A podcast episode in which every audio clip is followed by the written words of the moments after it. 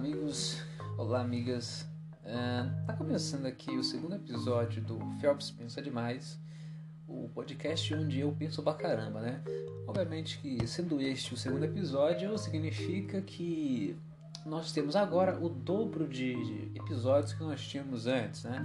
Agora a gente tinha um, agora temos dois. Dois é o dobro de um, então temos aí um crescimento de 100%. Uh, no caso, cara, a primeira coisa que eu percebi é não fazer isso aqui, ó, enquanto gravo.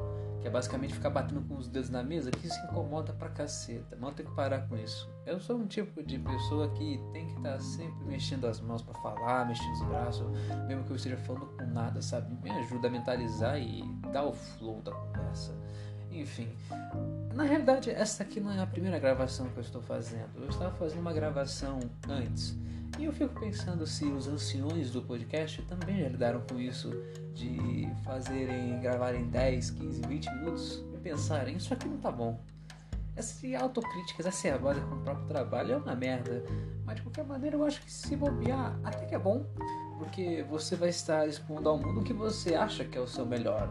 Talvez aí que mora o perigo, porque se algum Zé Banana falar, poxa, isso aqui tá muito ruim, complicou, né? Sua autoestima vai pra casa do chapéu aí. Uh, enfim, eu estava lendo aqui um livro, cara, chamado Além do Bem e do Mal, de um tal de Nietzsche aqui. Pra quem não sabe, o Nietzsche ele é um filósofo gaúcho, né?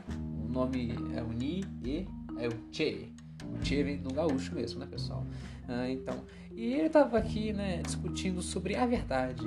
E esse cara aqui, ele não tem algo contra metafísicos. O que é um metafísico, assim, na filosofia?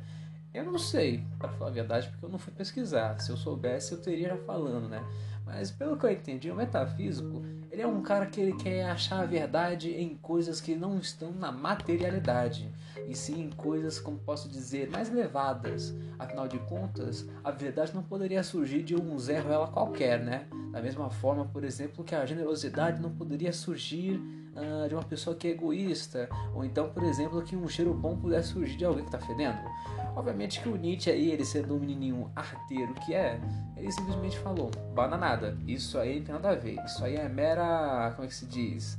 É uma, é um mero enganation aí, porque vocês gostam de definir o que, que é certo e o que é errado, que, que é digno de ter uma verdade e o que, que não é, né, seus bananas. E eu também acho interessante isso, porque, pra falar a verdade, a verdade realmente não vem das coisas de onde a gente pensa que vem, né? Mas fez sentido isso? Acho que não. Mas enfim, imagina só o seguinte: a verdade, ela vem no futebol, por exemplo. Quando você descobre que você sempre foi um jogador ruim. É para pensar nisso? Eu li num livro de futebol uma vez que o jogador de futebol que ele é bom de verdade, ele nunca tem fase ruim. No máximo um momento que ele não tá bem, mas nunca uma fase ruim. Quem tem fase ruim e fase boa é jogador ruim, cara. Já parou pra pensar nisso? Imagine só. Você, sei lá, é o Marquinhos DJ. Marquinhos DJ deixou de ser DJ para virar jogador de futebol. Você vai ser atacante, sei lá, do Vasco, do Flamengo, do São Paulo.